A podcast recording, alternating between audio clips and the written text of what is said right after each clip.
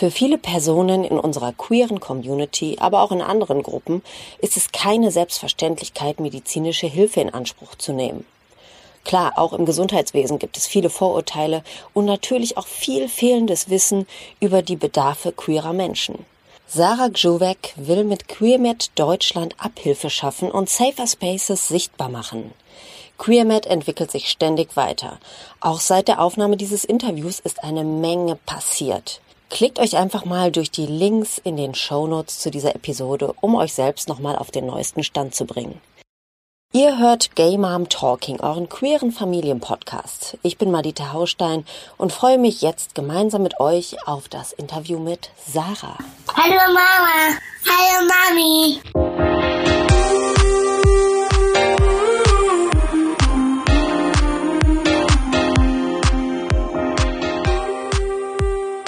Sarah, herzlich willkommen bei Gay Mom Talking. Schön, dass du dir an diesem viel zu frühen Morgen, wie ich finde, die Zeit genommen hast, um kurz mit mir zu quatschen. Für all diejenigen, die dich nicht kennen, stell dich doch mal bitte ganz kurz vor, was müssen wir alles über dich wissen, was äh, relevant sein könnte oder auch nicht relevant. Ja, erstmal danke schön, dass ich hier sein darf. Danke für die Einladung und äh, ich freue mich sehr auf das Gespräch. Äh, zu mir, was relevant wäre, also ja, ich bin Sarah, äh, ich benutze im Deutschen keine Pronomen. Ähm, was immer anscheinend relevant ist, dass ich in Köln wohne.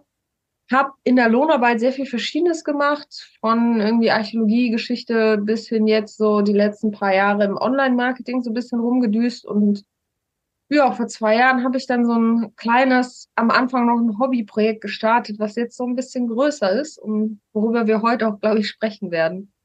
Ja, absolut. Ähm, Wobei, jetzt würde ich auch spontan gerne mit dir über Archäologie sprechen. Das äh, war mir nicht klar, dass du da auch Kompetenzen besitzt. Also ich könnte gerne meine Kinder jetzt reinholen. Die sind große Fans, aber äh, machen wir vielleicht in einer anderen Episode, denn heute sprechen wir natürlich über das Projekt, was du gerade schon angeteasert hast. Wir sprechen über QueerMed. Die eine oder der andere wird das vielleicht kennen, aber erzähl uns doch nochmal ganz kurz, was hat es mit QueerMed auf sich? Also im Großen und Ganzen bietet äh, QueerMed ein Online-Verzeichnis an, wo Menschen mit Diskriminierungserfahrungen in der Medizin sensibilisierte Praxen, BehandlerInnen und Kliniken finden können. Und das funktioniert eben so, dass Menschen, die positive Erfahrungen gemacht haben mit ihren äh, BehandlerInnen, in, ob es jetzt im medizinischen oder psychotherapeutischen Bereich ist, dass sie anonym einen Fragebogen ausfüllen Sobald er eingereicht ist, kommt er bei mir an. Ich prüfe ihn kurz gegen, ob halt sowas wie Kontaktdaten etc. stimmen, übersetze ihn und setze ihn auf die Webseite, so dass andere Leute über die Webseite dann entsprechend eine geeignete Praxis finden können. Mhm. Genau, und es ist inzwischen ein äh, ein Portal entstanden, was, wie ich finde, so in der Filterfunktion und in der Suchfunktion ja echt super komfortabel ist. Also man kann nach Städten filtern, nach Art der Behandlung, die äh, gesucht oder gewünscht ist. Also es ist denkbar einfach und äh, ja, hat sich ja in den letzten Jahren wirklich ähm, total entwickelt. Also ich kann das natürlich nur als Außenstehende beurteilen, aber ich äh, folge dir auf den sozialen äh, Kanälen halt schon echt lange und mein Gefühl ist, da ist ordentlich was passiert. Aber vielleicht erzählst du uns noch einmal ganz kurz, wie bist du überhaupt auf die Idee gekommen, dieses Projekt zu starten? Das war tatsächlich ultra spontan. Ähm, mhm. Anfang 2021 hat mir eine befreundete Person auf Instagram eine Story geschickt und gefragt, so, hey, kennst du das? Und da hatte irgendeine andere Person, ich kann das auch gar nicht mehr rausfinden, äh, welcher Account das war. Jedenfalls hatte da die Person über Kürmit Österreich gesprochen und wie toll das wäre. Und dann dachte ich so, was ist das? Und haben wir sowas hier? Und dann habe ich mir, mir halt die Webseite angeguckt und ich dachte so, boah, wie cool. Habe mich dann mit Julius, der Kürmit Österreich gegründet hat, in Verbindung gesetzt und habe ihn gefragt, so, hey, wie cool ist das? Kannst du mir das zeigen, wie es funktioniert? Und weißt du, ob es sowas hier in Deutschland gibt? Weil wenn es das halt nicht gibt, würde ich gerne wissen, so warum nicht und wie kann man, wie schwer wäre das, sowas auch hier zu erschaffen. Und nach einem Austausch ähm, hat mich Julius eben auf Gynformation verwiesen, was ja ein Kollektiv in Hamburg ist und sich sehr spezialisiert hat auf den gynäkologischen Bereich, also Empfehlungen ähm, aus dem gynäkologischen Bereich und sich halt auch sehr mit dem Thema Abtreibung ähm, und der Abschaffung der jeweiligen Gesetze beschäftigt immer noch. dann hatte ich mich eben mit den, äh, mit Leuten aus dem Kollektiv unterhalten und gesagt, hey, ich würde halt gerne sowas machen, was alle Fachbereiche und eben alle verschiedenen Menschen mit ihren Erfahrungen mit einbezieht. Und nach einem Austausch war dann klar, so, okay, ich würde dann halt so mein Ding weiter äh, machen wollen, aber jeweils, äh, aber so von, von Winformation als auch von Julius von Queermed Österreich kam dann der Input, so, ja, wir unterstützen dich gerne. Das heißt, ich hatte dann tatsächlich, weil ich keine so Webentwicklungserfahrung hatte, einfach erstmal gegoogelt, wie baue ich eine Webseite? Und anhand dessen habe ich mich dann halt so Woche für Woche rangehangelt, so wie baue ich das alles auf, hat dann Feedback immer wieder bekommen von den äh, beiden anderen Projekten, habe mir dann halt auch ähm, bisschen rechtliche Unterstützung gesucht, ne, weil diese Thematik, so wie kann es halt alles aufbau äh, aufgebaut werden mit diesen Web, äh, mit den Adressen, die online zu sehen sind, online auffindbar sind, was sind so bestimmte Grauzonen, die ich beachten müsste. Und dann nach etwa drei Monaten war dann die Seite live und ich dachte tatsächlich, ähm, dass es einfach nur so ein Hobbyprojekt bleibt, so dass dann Leute aus meinem Bekannten- und Freundinnenkreis sagen so, ja, hast du cool gemacht, aber man sieht, dass es so selbst gemacht ist, so, dass da noch so ein paar Problematiken da sind. Aber es ist halt wirklich durch die Decke gegangen. Als es dann so langsam Fuß gefasst hat, so gerade in der queeren Community zuerst, dass es sowas gibt, und das wurde halt auch immer wieder größer, nachdem ich dann halt angefangen habe, verschiedene Ortsverbände, Landesverbände anzuschreiben, denen zu sagen, so, hey, es gibt dieses Portal jetzt, es funktioniert nur, wenn Leute Empfehlungen abgeben und das aktiv nutzen.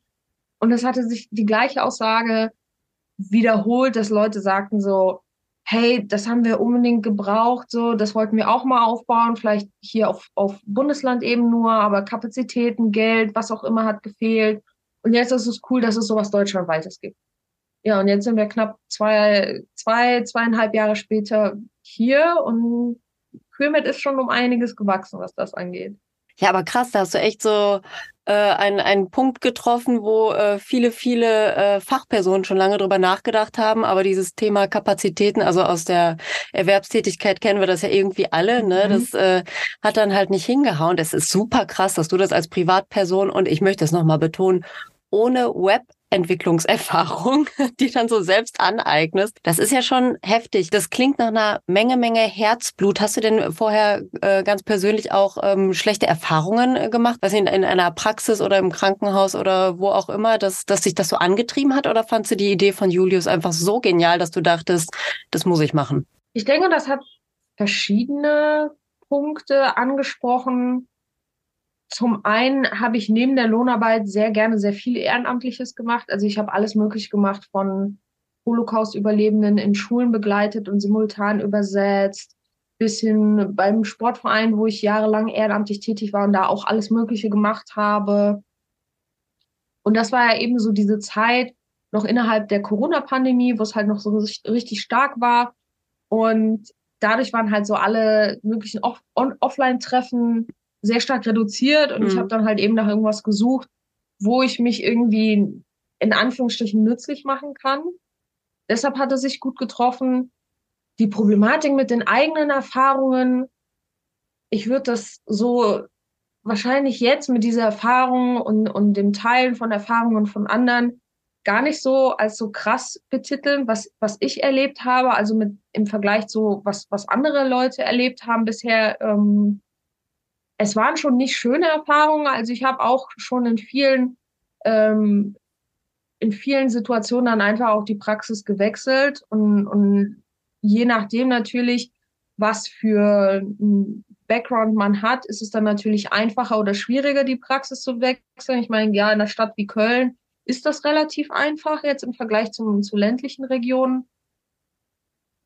Ja, aber ich würde sagen, dass es so ein, so ein Zusammenschluss an verschiedenen Themen war. Also ich kannte vorher auch schon die Problematik aus, aus dem bekannten Freundinnenkreis, gerade von Transpersonen, dass sie dann erzählt haben, so, ah, oh, da ist schon wieder diese Scheiße passiert und Entschuldigung, sollte ich überhaupt wahrscheinlich nicht. Scheiße darf man hier sagen. Das ist okay. ein Podcast, aber Scheiße ist erlaubt. Kannst auch noch mehr okay. austesten, das piep ich dann weg. ähm, ja, also ich kannte halt schon einige Personen, gerade halt auch Transpersonen, die dann halt von ihren Erfahrungen erzählt haben. Und das hat dann irgendwie alles so gepasst. Das hat dann einfach so im Kopf Klick gemacht, so, warum haben wir sowas nicht und wie gut es eigentlich wäre, wenn es sowas hier gibt. Mhm. Ja, ja, kann ich voll verstehen. Also ich kenne so ähm, schlechte Erfahrungen bei mir ganz persönlich, vor allem äh, in der Gynäkologie, als ich mhm. schwanger war. Ähm, äh, obwohl ich ja eine äh, lesbische Cis-Frau bin und mich eigentlich so medizinisch immer relativ safe gefühlt habe, habe ich mich da in der Behandlung auch in einer Gynäkologiepraxis so, so schlecht aufgehoben gefühlt, weil äh, die Ärztin damals ernsthaft davon ausgegangen ist, dass ich die einzige lesbische Frau bin, die jemals bei ihr in Behandlung war und überhaupt, äh, wie ich hätte schwanger werden können. Und das habe sie ja noch nie gehört. Und also es war wirklich bei jedem Termin ein neuer Klopper und äh, ja, gipfelte dann irgendwann in so einem Unwohlsein, dass ich dann auch die Praxis gewechselt habe. Und zwar im achten Monat, glaube ich, oder im, im, siebten Monat. Und das fand ich schon heftig. Ne? Also gerade in so einer sensiblen äh, Phase wie der Schwangerschaft hätte ich mir da einfach ähm, ja eine viel bessere und queer-sensiblere Betreuung gewünscht. Deswegen super, dass es sowas wie QueerMed, also dass es QueerMed jetzt gibt und gerade bei Transpersonen aus meinem äh, Freundinnenkreis, da höre ich das auch total oft. Auch oft im Bereich der Gynäkologie, ne? weil das eben so ein äh, Fachgebiet ist, was ja super intim ist und gerade für Transpersonen ähm, nochmal eine Nummer mehr. Und äh, ja, deswegen also nochmal die Empfehlung an alle, schaut euch mal das ähm, Verzeichnis QueerMed an, falls ihr Bedarf habt. Aber, Sarah, jetzt hast du es schon sieben oder achtmal angekündigt. QueerMit hat sich ja gut entwickelt. Haben wir ein paar Zahlen? Haben wir, kannst du uns sagen, wie viele Einträge es gibt, wie viele Empfehlungen oder irgendwas anderes? Also wie groß ist, lass uns über die Größe reden, genau. Das, wie groß ist QueerMit jetzt geworden? Also mittlerweile Jetzt nach den letzten Einsendungen haben wir um die 900 Einträge online. Boah. Und das okay. halt in zwei Sprachen, also Englisch, Deutsch. Da werden die Empfehlungen immer direkt von mir aktuell noch händisch übersetzt. Eine Verteilung lässt sich natürlich, ja, bisschen, ja, mit so einem bitteren Nachgeschmack feststellen, weil natürlich so Berlin als so Hauptstadt und Bundesstadt dann halt so sehr viel einnimmt. Also aktuell mhm. bei den 900 Empfehlungen sind es sicherlich so um die 120 Empfehlungen nur in Berlin. Mhm. Und da mit einem großen Abstieg äh, haben wir dann Hamburg, Köln und München mit so knapp um die 40, so plus minus. Und das ist halt schon ein gewaltiger Sprung. Und dann setze ich das so immer weiter runter auf bestimmte Städte. Natürlich lässt sich dann halt auch so ein Ost-West-Unterschied feststellen. Also dass gerade so in diesen Bundesländern NRW, ähm, Hessen, Baden-Württemberg, dass da deutlich mehr Empfehlungen da sind, vergleichsweise als in anderen Bundesländern. Also zuletzt hatte ich nochmal nachgeschaut, Saarland hat gleich viele Empfehlungen wie beispielsweise Brandenburg, was so von der geografischen Größe schon krass ist. Ja, das stimmt. Klar, bevölkerungstechnisch könnte man da wahrscheinlich eher einen Vergleich ziehen, aber es ist halt schon teilweise krass, wenn man sich das anschaut und dann bestimmte Bundesländer im Osten halt wie so Thüringen, Sachsen haben halt kaum Empfehlungen. Also ich mhm. glaube, es war das letzte Mal, als ich dann halt wirklich so in einem Bundeslandvergleich geschaut habe, waren es jetzt für Thüringen, glaube ich, fünf Empfehlungen fürs ganze Bundesland. Oh. Und das ist halt schon krass. Also man merkt halt natürlich diesen Stadt-Land-Unterschied extrem. Mhm. Also gerade mit dem Fokus auf den ähm, auf den Landeshauptstädten, dass da ein großer Fokus ist und dann halt bei diesen Metropolen. Das Ruhrgebiet steigt so langsam ein bisschen auf, so natürlich. Aber ja, dann hat man halt noch diese Ost-West-Verschiebung und das ist so ja, ein bisschen ernüchternd. Ähm, was natürlich besser geworden ist, nachdem das Projekt auch bekannter geworden ist in bestimmten Regionen. Also zuletzt habe ich auch sehr viele Empfehlungen eben jetzt aus Sachsen erhalten, aus Dresden, Leipzig und drumherum, was halt ganz cool ist. Mhm. Oder auch immer mehr aus kleineren Orten, die überall verteilt sind, gerade auch so im Norden. Das ist natürlich schön, dass das jetzt so langsam ankommt, aber ich kann es natürlich verstehen, wenn es an einer anderen Stelle frustrierend ist wenn dann Leute immer noch sagen, so ja, ich habe jetzt irgendwie schon fünfmal drauf geguckt und es ist halt nicht mehr geworden, es ist dann halt so schwierig. Klar, ich kann halt mit Vereinen vor Ort in Kontakt treten, mit Beratungsstellen, ähm, mit, mit, mit Landesverbänden, die da tätig sind. Aber das ist dann halt immer so, ja, so ein Warten, bis dann halt mal was kommt. Mhm.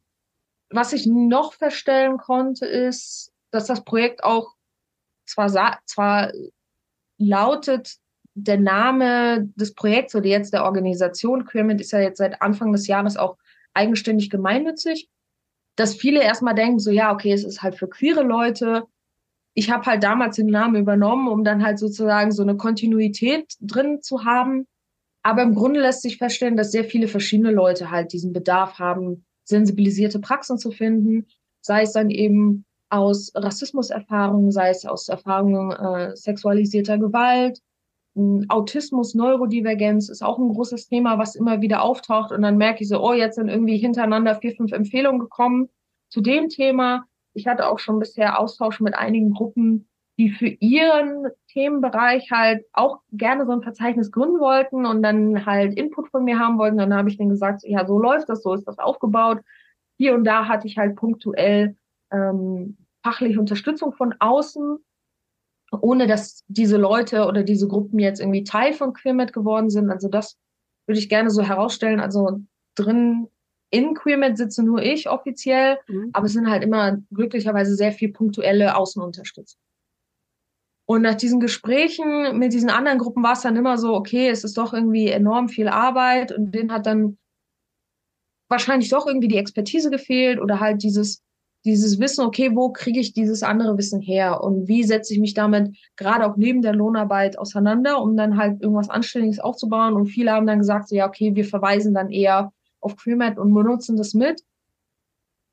Es erweitert sich auch eben ständig. Innerhalb des Fragebogens gibt es ja auch immer wieder Möglichkeiten, das zu erweitern, was jetzt der Besuchsgrund war, was jetzt irgendwie gerade auch Thema Sprachen angeht, wonach auch gefiltert werden kann, Barrierefreiheit, aber auch die Personengruppen am Anfang waren das vielleicht irgendwie so um die 18, 19 Personengruppen, also von trans, inter, non-binär, people of color, schwarz, äh, schwarze Personen, Jüdinnen, Juden, Musliminnen. Und das hat sich immer mehr halt durch den Input von, von Leuten erweitert. Also mittlerweile gibt es jetzt um die 30, 31, weil dann zum Beispiel das Thema Polyamorie dazugekommen ist, Thema Autismus.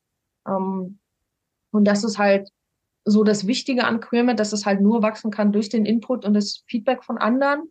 Und ich da halt auch sehr offen bin, das Feedback einzuholen und deshalb halt auch viele Möglichkeiten biete oder halt auch offen, gerade auch bei Instagram, wo ich das Gefühl habe, da ist auch die, die stärkste Social Media Community im Vergleich mhm. zu den anderen kan Kanälen, dass sie auch sehr feedbackwillig sind und versuche dann halt auch irgendwie so langfristig das zu übernehmen.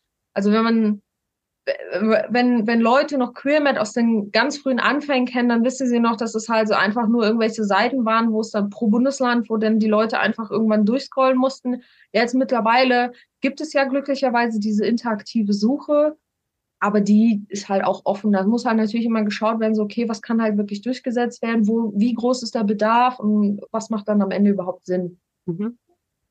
Das ist eine krasse Entwicklung.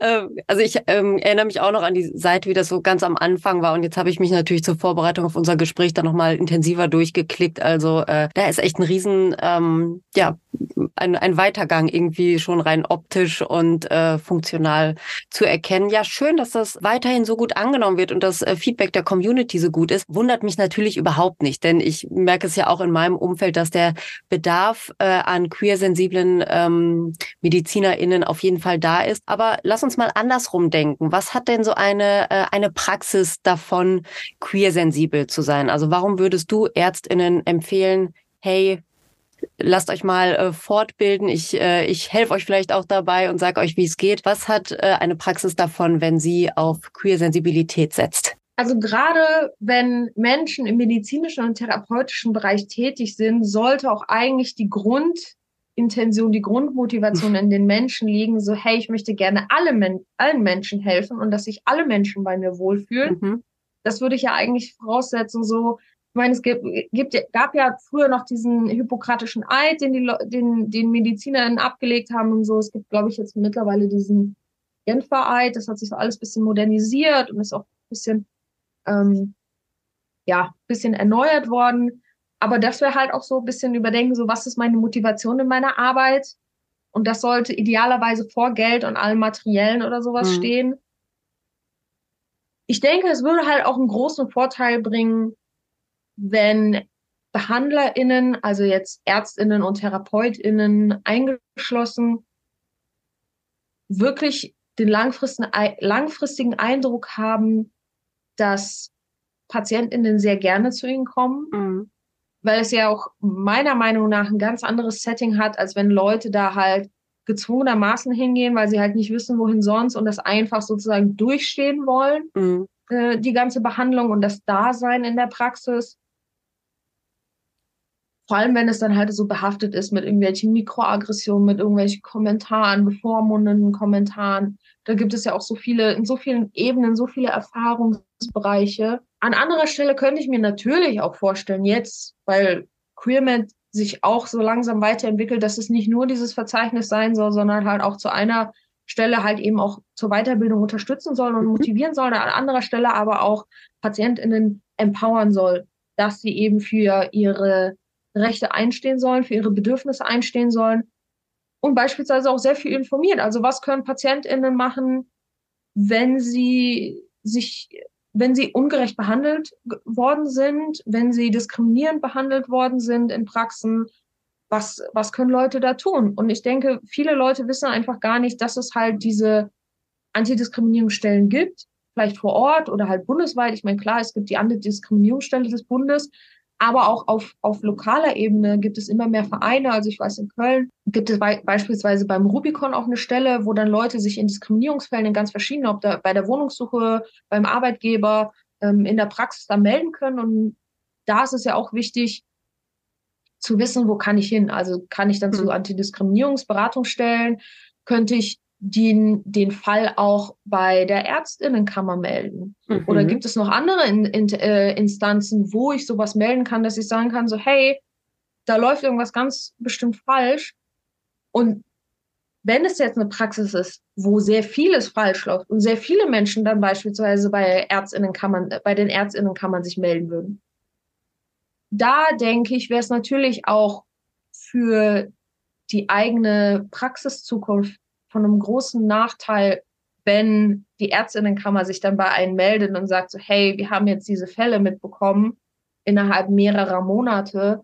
Ne? Also das ist jetzt so sehr überspitzt gesagt, aber dass sie dann nachhören wollen, so ja, was läuft denn da irgendwie falsch? Mhm. Im schlimmsten Fall natürlich könnte ich mir vorstellen, dass es dann halt auch gerade so bei Verstoß Pati des Patientinnengeheimnis, was dann gerade auch bei HIV-positiven Personen immer wieder auftaucht, dass dann deren Patientinnenakten nach außen hin markiert sind, was dann Ach halt Gott. auch wieder ein äh, mhm. Verstoß ist. Dass ich mir vorstellen kann, dass gerade die Ärztinnenkammern aktiver werden, je gravierender diese Fälle sind. Also klar, beim eindeutigen Verstoß des Patientinnengeheimnis würden die eher reagieren als jetzt bei, in Anführungsstrichen, nur Beschwerden. Mhm. Wobei es dann natürlich auch so fragwürdig wäre, ähm, also was das Ziel dann halt von diesen Ärztinnen ist. Also so will ich halt nur wirklich so bestimmte Leute behandeln. Was habe ich davon und passt das halt wirklich so in meine Arbeitsethik? Darüber könnte man auch noch stundenlang philosophieren. Arbeitsethiken innerhalb im medizinischen oder helfenden Bereichen. Aber nichtsdestotrotz kann es auch dazu führen, dass je mehr Fälle gemeldet werden, desto mehr Ansatzpunkte und Argumentationspunkte haben wir in Form von Statistiken. Und diese Statistiken können ja auch eben dafür sorgen, dass wir PolitikerInnen ansprechen können und sagen können, so, hey, wir haben diesen riesigen Bedarf, weil beispielsweise in der Medizin ultra viel Diskriminierung von beispielsweise Transpersonen stattfindet. Mhm. Oder von, ähm, von, von äh, queeren Schwangerschaften, dass da mega viel was falsch läuft. Und ich denke, erst in Form von diesen Statistiken zusätzlich mit sehr vielen einzelnen Meinungen hätten wir überhaupt eine Grundlage, dass wir die Aufmerksamkeit von PolitikerInnen kriegen, auf lokaler, aber auch halt auf, auf Landes- und Bundesebene, um eben sowas zu erwirken, wie so, okay, vielleicht muss die Ausbildung von MedizinerInnen angepasst werden. Dieses Thema Empathie, wie viel Platz hat das überhaupt? Dieses Thema Gendermedizin ähm, oder so andere bestimmte Bereiche wie beispielsweise der Fokus ähm, auf Beipüsi oder schwarzer Haut in der Dermatologie, dass da halt auch so vieles falsch läuft und so viel Nichtwissen herrscht, aber es fehlen halt diese Argumentationsgrundlagen in Form von harten Fakten, mhm. habe ich, hab ich den Eindruck. Ja. dass sich PolitikerInnen auch wirklich irgendwie in diesem Zugzwang sehen, so, ja, okay, da müssen wir jetzt was machen. Mhm. Ja, ja, definitiv. Sarah, wenn ich jetzt Ärztin wäre, bin ich nicht, ne? Bin Podcasterin. Aber wenn ich jetzt diesen Podcast höre und denke, ja, da ist was dran. Ich habe mich darum in all den Jahren meiner Berufstätigkeit nie gekümmert, aber ich ähm, nehme mir jetzt vor, äh, etwas zu ändern. Was sind so deine Empfehlungen an Ärztinnen, wie ähm, eine Praxis oder ein Berufsalltag in einer Praxis oder in einer äh, Therapie, in einer Behandlung sein könnte, um sensibler zu agieren? Also der erste Punkt, der sozusagen die größte Motivation sein sollte, ist halt diese Fähigkeit zur Selbstkritik. Also merken, mhm. dass da irgendwas schief läuft, nicht nur, weil andere irgendwie den Finger auf einen gezeigt haben, sondern erkennen so, okay, irgendwas läuft nicht optimal, PatientInnen fühlen sich irgendwie nicht wohl bei mir oder es gab halt so bestimmte Situationen und dann halt überlegen so, okay, was kann ich besser machen, weil irgendwas läuft da nicht gut. An anderer Stelle gibt es auch schon viele verschiedene Weiterbildungsmöglichkeiten, gerade so speziell, welcher Fachbereich ist jetzt gemeint. Also jetzt so als ein Beispiel, das, äh, die Akademie Waldschlösschen bietet mhm. sehr viele verschiedene Weiterbildungsmöglichkeiten an für verschiedene Bereiche, also gerade so im psychotherapeutischen Bereich, ähm, der Umgang beispielsweise mit äh, queeren Geflüchteten, mit Transpersonen, aber auch beispielsweise bieten sie auch Kurse an für den Umgang mit Transpersonen in der Logopädie.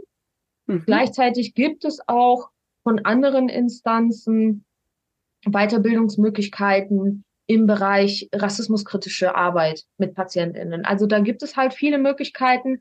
Die Sache ist natürlich bei BehandlerInnen, sie müssen sich erstmal auf die Suche begeben und halt wirklich damit auseinandersetzen, okay, was gibt es da?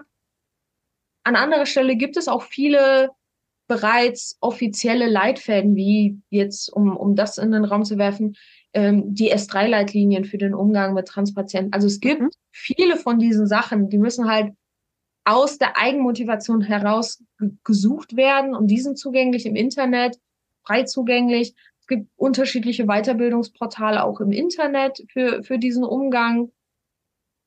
Und das ist halt schon so ein erster Anstoßstein. Mhm. Also es gibt die Möglichkeiten, die Sache ist nur die, es sollten sich halt auch Behandlerinnen wirklich damit aktiv beschäftigen und auf die Suche begeben. Natürlich kommen dann auch immer wieder BehandlerInnen bei mir an und fragen nach, so, hey, wie kann man das irgendwie verbessern? Vielleicht wissen sie das nicht, wie man danach sucht. Dann kann ich halt auch im Endeffekt nur Links weiterteilen, sagen sie hier von diesen Weiterbildungsmöglichkeiten, die ich gerade auch genannt habe, von denen weiß ich. Hier sind die, die Weblinks dazu. Es kann auch natürlich immer sei, äh, sein, dass es Angebote gibt, gibt, lokale Angebote, sei es jetzt von den AIDS-Hilfen, von den, von den Landesverbänden, von irgendwelchen Ortsgruppen, die da noch zusätzlich Unterstützung bieten. Das ist dann halt immer so sehr individuell, gerade so Offline-Online-Thematik, was ist so in der eigenen Region möglich. Aber es gibt schon sehr viele Möglichkeiten, da einfach anzusetzen und anzufangen. Auf der Webseite gibt es auch so als kleinen Teaser so einen Leitfaden, für den sensibilisierten Umgang mit PatientInnen, der soll auch so als so eine Art Anstoßstein dienen, weil da auch sehr viele Bereiche abgedeckt werden, wie zum Beispiel, wie präsentiere ich mich auf der Webseite, was für mhm. Bilder habe ich da, wie spreche ich PatientInnen an, Thema gendergerechte Sprache und Suche, also da bringe ich halt auch so meine Lohnarbeitsexpertise rein, so mit diesem so, ja, man darf nicht inklusiv gendern, weil sonst wird man im Internet nicht gefunden, was Quatsch ist, mhm. weil ja, wird dann halt auch in dem Leitfaden erklärt und das geht dann halt so ein bisschen weiter, so, okay, Thema Allyship, was ist das überhaupt? Wie kann, kann ein Mensch halt wirklich Ally sein? Durch eben Unterstützung von Petitionen, ähm, Teilnahme als irgendwie Kooperationspraxis, beispielsweise bei der ACE-Hilfe, bei irgendwelchen Testaktionen oder sowas. Ja, und es gibt eigentlich diese Möglichkeiten. Die Frage ist halt nur so, wann fangen die Leute an und warum und wie können sie sich halt langfristig mhm. motivieren, mhm. das zu machen. Ja, und es ist wirklich, also Du hast ja gerade schon einmal Scheiße gesagt, dann kann ich jetzt auch äh, das andere Wort sagen. Also die müssen halt auch den Arsch hochkriegen so ein bisschen ne und sich selber drum kümmern, denn äh, also aus meiner persönlichen Erfahrung, wenn ich eine Website sehe, also ich bin auch so eine Website-Sucherin und versuche von der Seite irgendwie drauf zu schließen, passt diese Praxis zu mir und meinem Behandlungsgrund oder eben nicht. Und wenn ich da äh, ein Label wie zum Beispiel eine Regenbogenflagge sehen würde oder äh, gegenderte, also richtig gegenderte Ansprache der PatientInnen, würde ich mich erstmal sicher und Wohlfühlen, nur da muss natürlich auch was hinterstecken. Wenn ich dann in die Praxis komme und meine Erwartung mhm. wird nicht erfüllt, äh, bringt das herzlich wenig. Ähm, dann fühle ich mich dann natürlich auch veräppelt. Deswegen also nochmal ein Tipp an alle, die jetzt zuhören und sich das zu Herzen nehmen möchten, schaut mal auf den Leitfaden, den Sarah gerade ähm, beschrieben hat. Der ist auf QueerMed zu finden. Aber denkt dran, ihr müsst auch selber was tun. Wir freuen uns über jede Praxis, die ähm, queer-sensibel agiert oder generell sensibel agiert. Das ist super wichtig für ganz, ganz viele Menschen äh, und der Leitfaden ist auf jeden Fall ein Anstoß. Also da kann man äh, sich, glaube ich, gut dran langhangeln, um zu erkennen, aha, es gibt mehrere Punkte, an denen geschraubt werden muss. In der Regel jedenfalls. Sarah, du hast ja äh, schon gesagt, man kann auch nach Fachbereichen filtern. Meine Einschätzung ist, Gynäkologie ist so der Downer, was Queersensibilität äh, angeht. Was ist denn deine Erfahrung? Gibt es einen Fachbereich, der besonders gut abschneidet und einen, der besonders nicht so gut abschneidet? Oder wie, äh, wie würdest du das so einschätzen? Eine zahlenbasierte Antwort wäre, die meisten Empfehlungen kommen gerade für den Bereich Allgemeinmedizin, also mhm. diese hausärztlichen Praxen, was ein Stück weit verständlich ist, weil zu den hausärztlichen Praxen gehen die meisten Leute am häufigsten hin, holen ihre Überweisungen ab etc. Dann an zweiter Stelle tatsächlich der Bereich Psychotherapie, was auch sehr nachvollziehbar ist, Stimmt. weil wenn wir uns mhm. anschauen, was die große Masse an aktuell praktizierenden Psychotherapeutinnen ausmacht, ist es halt auch sehr weiß und cis-männlich und sehr privilegiert, mhm. gemessen an dem, wie viele Hürden es gibt, um überhaupt, Psycholo um überhaupt sich psychologische Psychotherapeutin zu nennen. Mhm. Das ist ja auch erstmal ein jahrelanges Studium und dann erstmal äh, auch eine mehrjährige Ausbildung, die aus eigener Tasche bezahlt werden muss, das schließt ja schon per se sehr viele Leute aus. Ja. Dementsprechend ist es halt auch so ein sehr weißes, cis-männliches, privilegiertes Setting dort. Dementsprechend ist es da halt auch schwierig, eine Person zu finden, die sich halt vielleicht beispielsweise in queere Lebensrealitäten einführen kann, die Verständnis zeigt, die rassismuskritisch arbeiten kann. Das ist natürlich dann so ein sehr großer Bedarf. Und dann kommt tatsächlich mit etwas Abstand die gynäkologischen und endokrinologischen Bereiche mhm. dazu. Also natürlich dann Gynäkologie als auch so ein sehr sensibles Thema, teilweise als auch so sehr, sehr körpernahes Thema, also gerade auch die Behandlungen, Endokrinologie, gerade auch für viele Transpersonen, das Thema Hormone etc. Und das ist dann so, was, was mir ein bisschen aufgefallen ist, aber im Nachhinein verständlich war, dass direkt danach auch so der zahnmedizinische Bereich kam, wo ich dann dachte, Ach. so, okay, in der zahnmedizinischen Behandlung haben wir öfter den Fall, dass es eher unangenehme Behandlungen sind, gerade dieses Bohren, dieses, man kann mhm. nicht wirklich sehen, was gerade passiert. Man hat dann halt natürlich auch teilweise sehr viel Körperkontakt, weil dann natürlich die BehandlerInnen so übers eigene Gesicht gebeugt sind, dann dieses Dröhnen von den Bohrern etc., dieses Rumkratzen und die Schmerzen, die natürlich dabei entstehen können. Das ist natürlich dann so gesehen sehr nachvollziehbar, dass da halt auch Leute eine sensibilisierte Praxis haben möchten, gerade auch so das Thema AngstpatientInnen, dass da halt ein sensibilisierter Umgang da ist, dass die Leute halt wissen, so, okay, das sind jetzt BehandlerInnen, die beispielsweise halt jeden Schritt jetzt erklären, bevor sie ihn machen. Also in der Gynäkologie ist das auch so ein Punkt, der sehr gerne ähm, genannt wird, dass die Leute sagen, so, ja, okay, jetzt würde ich das eben machen. Wenn irgendwas ist, dann können sie ein Handzeichen geben oder irgendwie aufrufen oder irgendwas sagen oder sich bemerkbar machen. Dann würden wir pausieren so gesehen ist es halt, spiegelt das schon diesen großen Bedarf wieder, wo gerade essentiell am häufigsten sensibilisierte Praxen gebraucht werden. Aber ich denke auch, das spiegelt auch ein bisschen wieder, wo die meisten Leute halt hingehen. Also jetzt beispielsweise ja. gab es auch irgendwann mal Empfehlungen für Hämatologie, also irgendwas mit Blutbild und sowas, aber das taucht natürlich dann also deutlich seltener auf oder halt Thema Onkologie, vergleichsweise als jetzt Allgemeinmedizintherapie und sowas. Und da kann man halt auch sehen, dass es schon Bereiche gibt, die, die relevant sind für die Leute, wonach auch sehr häufig gesucht werden oder wonach auch Leute teilweise per E-Mail mal nachfragen. Also immer wieder gynäkologischer Bereich, immer wieder psychotherapeutischer Bereich. Und die anderen so tauchen so nach und nach auf. Also mhm. beispielsweise hatte ich das ganz oft, dass Leute nach Hebammen gefragt haben, so, hey, wann kommen endlich Hebammen auf Queermed? Ich so, ja, es müssen halt Leute danach empfehlen, weil die, weil die Fachbereiche in der Suche erst aufgetaucht sind, wenn eine Empfehlung dafür eingegangen ist. Also es sind mhm. jetzt nicht random einfach alle Fachbereiche, die es irgendwie gibt dort, sondern nur, wo es auch Empfehlungen dafür gibt. Mhm. Das hat dann auch irgendwie, glaube ich, ein Dreivierteljahr gedauert, bis dann die ersten Leute Hebammen äh, empfohlen haben und die dann halt auch aufgetaucht sind, aber jetzt deut noch sehr übersichtlich, was so die Menge an Empfehlungen. Mhm.